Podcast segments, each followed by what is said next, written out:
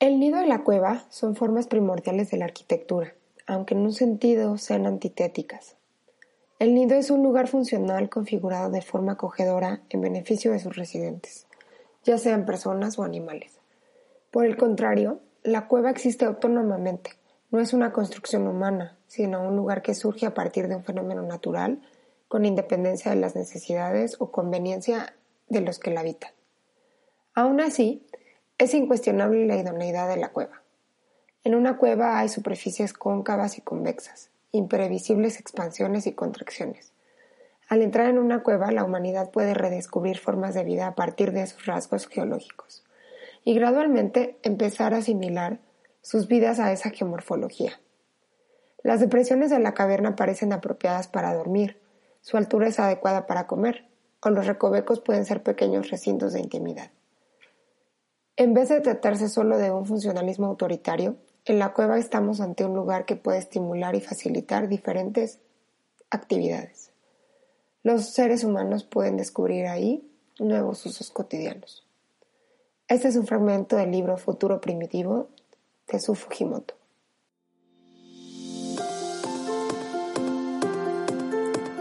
Esto es la caja de herramientas podcast para diseñadores y no diseñadores donde te comparto mis experiencias de vida, aprendizajes, errores, ideas, metodologías y maneras de ver la vida, poniendo sobre la mesa las herramientas que me han funcionado en situaciones que probablemente tú y yo tenemos en común. Te invito a que me escuches y si algo de lo que digo te sirve, lo incluyas en tu propia caja de herramientas personal. Hola, hola, bienvenida y bienvenido a un episodio más de la caja herramientas. Muchísimas gracias por estar aquí escuchándome de nuevo. Pues justamente hoy quiero hablarles sobre el funcionalismo autoritario y algunas otras reflexiones que en los últimos días y semanas he estado generando y trayendo en la cabeza y que hoy te las quiero poner sobre la mesa para compartírtelas, para que también les des una pensada, una vuelta de tuerca y en una de esas también te sirven a ti como parte de tu propio camino de vida o tu camino profesional, si es que te mueves en el mundo del diseño. Hace algunas semanas estaba preparando mis clases para una materia que doy que se llama espacios ambientales y que justamente se trata de entender este sistema humano entorno-objeto y cómo tanto los objetos como los entornos impactan tanto positiva como negativamente en, pues, en nuestra vida en el sentido de que sean o no diseñados, todo el tiempo nos estamos relacionando con espacios, todo el tiempo nos estamos relacionando con objetos y todo el tiempo estamos percibiendo e interpretando la realidad del entorno y, fuera de nosotros con lo que nosotros traemos en la mochila personal. Eh, también en la mochila colectiva, es decir, estamos condicionados también a una interpretación y a un entendimiento de la realidad desde, desde enseñanzas culturales, sociales, familiares, individuales, también desde la experiencia previa y todo eso al final nos, da un bagaje que se vuelve en la manera en la que nos relacionamos con este entorno y también con los objetos, al mismo tiempo con otras personas. Eh, y en este sentido hablaba eh, con mis alumnos un poquito de, pues, de esta psicología espacial, de cómo el espacio tiene un lugar em, psicológico, un, espacio semiótico, un espacio también que nosotros percibimos a nivel simbólico. Y em, hablábamos de la lógica de la interpretación, es decir, cuando eres usuario, tú observas y percibes elementos físicos del espacio o del objeto y en base a eso que percibes o a eso que tú ves, esos estímulos que llegan del exterior a ti, tú sacas conclusiones sobre lo que significa y sobre, digamos que el fondo. O sea, nosotros como usuarios percibimos el, la forma y comprendemos el fondo. Y la lógica de los diseñadores, cuando estamos haciendo el trabajo de diseño, es al revés. Nosotros percibimos, o más bien comprendemos el fondo y traducimos ese fondo a un lenguaje de forma para comunicar un mensaje o para que eso se vuelva algo muchísimo más tangible o muchísimo más claro. Eh, y finalmente estos dos mm, sistemas de interpretación están conectados, es decir, el diseñador comprende el fondo y lo traduce a una forma que es tomada por un usuario y que a través de esa forma puede comprender el fondo. Entonces, eh, muchas veces los diseñadores entendemos también la realidad como usuarios y no nos damos cuenta que en realidad jugamos un doble papel. Y de pronto surgió este texto, encontré este texto en, en la red sobre, mm, bueno, Su Fujimoto es un arquitecto que diseñó algunas, algunos espacios y una casa muy famosa que es la Casa Árbol y que es una casa donde te puedes ir subiendo de piso a piso como si estuvieras trepando en un árbol y un poco explorando más allá de, esa, de ese espacio, pues quién era él. Encontré este texto de, del libro que les comenté o que les leí textualmente al principio del podcast. Y la verdad es que reflexioné mucho en este asunto del funcionalismo autoritario. No solamente se los he dicho en este momento, sino en otros podcasts también les he platicado que hace muchos años me empecé a cuestionar cuál era este rol del diseñador. Y empecé a darme cuenta que de pronto tenemos, no sé si por la educación o por un papel que nosotros mismos asumimos de querer resolver problemas, si nos entendemos o nos paramos desde un lugar de nosotros decir cómo se van a hacer las cosas. Nosotros somos los expertos en decidir cómo va a ser el espacio y en cómo va a ser este objeto y cómo se tiene que, usar o para qué sirve o cuándo te tienes que sentar. Y, he reflexionado en los últimos días un poquito de eso en otras esferas, regresando un poco a la arquitectura, que ustedes saben que no es mi actividad principal, pero pues vivo con un arquitecto durante muchos años, he estado relacionado con ese mundo. Eh, y también en el sentido de cómo los espacios nos dictan qué es lo que tenemos que hacer. Los espacios y los objetos, porque ciertamente vivimos también rodeados de muchos objetos que, que nos dicen cómo tenemos que sentarnos, cómo podemos hacer una cosa u otra, por dónde tenemos que abrir, por dónde tenemos que cerrar,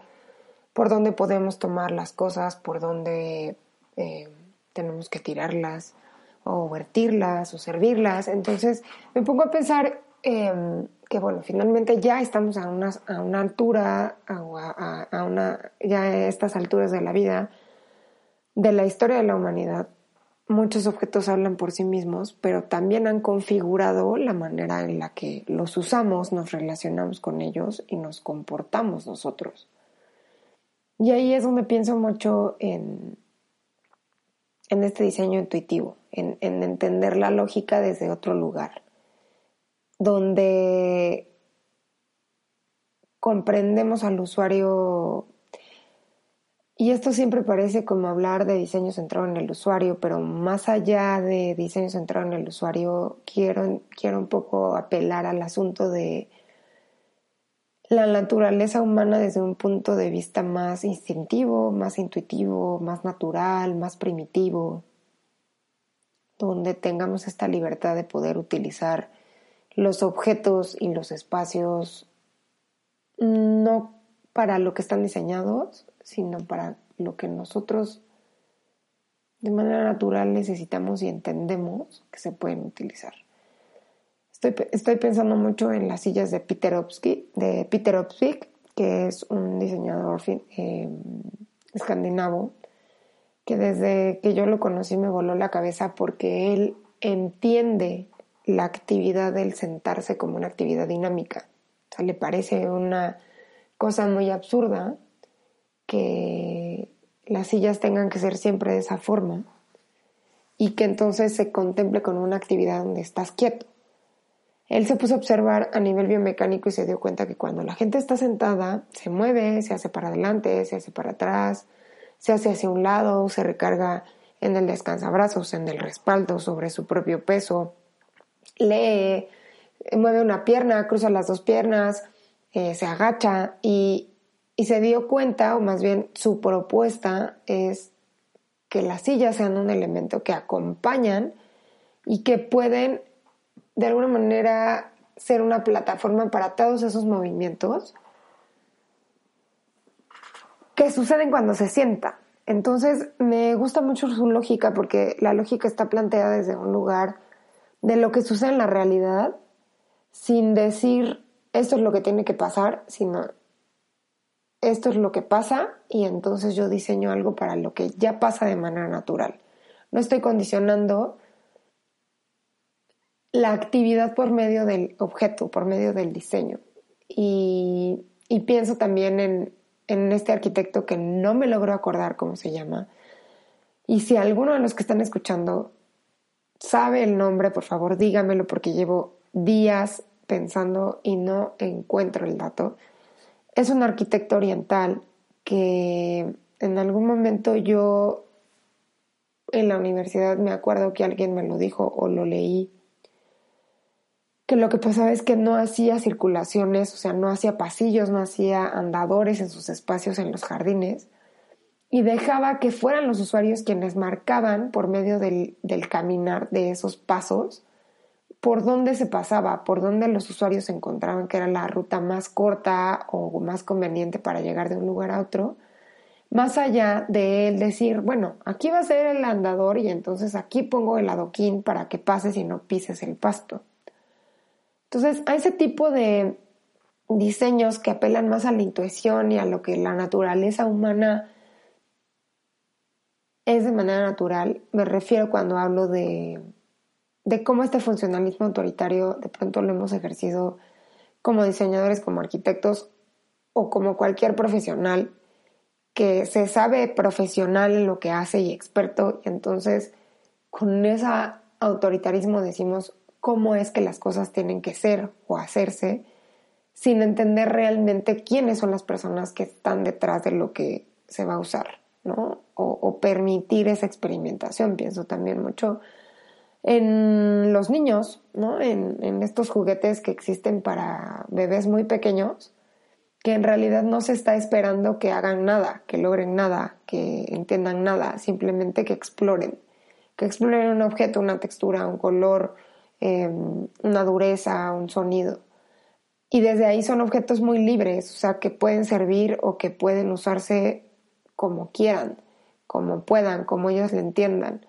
Y que no tienen esta meta o este objetivo de condicionar el uso, ni el comportamiento porque simplemente se tratan de explorar. Eh, y de pronto pienso mucho en, cómo sería la, o sea, si hiciéramos un viaje en el tiempo y nos lleváramos un objeto, por ejemplo, tan sofisticado como podría parecer una pluma o un cerillo para un cavernícola, o sea, si de pronto viajáramos al tiempo y regresáramos a esa época del hombre de la cueva, y le diéramos un cerillo o le diéramos una pluma, ¿cómo sería esa exploración de ese hombre? ¿Qué haría? ¿Entendería de qué se trata? ¿Sabría para qué sirve? ¿Sabría cómo utilizarlo? ¿O es nada más un condicionamiento que a lo largo del tiempo hemos aprendido y nos relacionamos con los objetos por toda esta evolución humana que tenemos, pero que de manera instintiva, biológica, fisiológica, en realidad no sucede o no la traemos ya incluida en nuestros genes y en nuestro chip mental. Y bueno, el episodio de hoy simplemente era poner estas reflexiones sobre la mesa antes de que las olvidara y entrara en otros temas sobre el curso de la vida. Así que espero que si te gustó me dejes un comentario, me sigas en Instagram y cualquier cosa que te guste o no te guste de este podcast, pues es bienvenido. Me da muchísimo gusto que me hayas acompañado. Muchas gracias por estar aquí nos escuchamos en el siguiente episodio de La Caja de Herramientas. Adiós. Muchas gracias por escuchar un episodio más de La Caja de Herramientas. Yo soy Alejandra Villegas la música de introducción y cierre de este podcast es creación y propiedad de Scotia Holmes a través de scottholmesmusic.com y cuenta con licencia de uso de Creative Commons.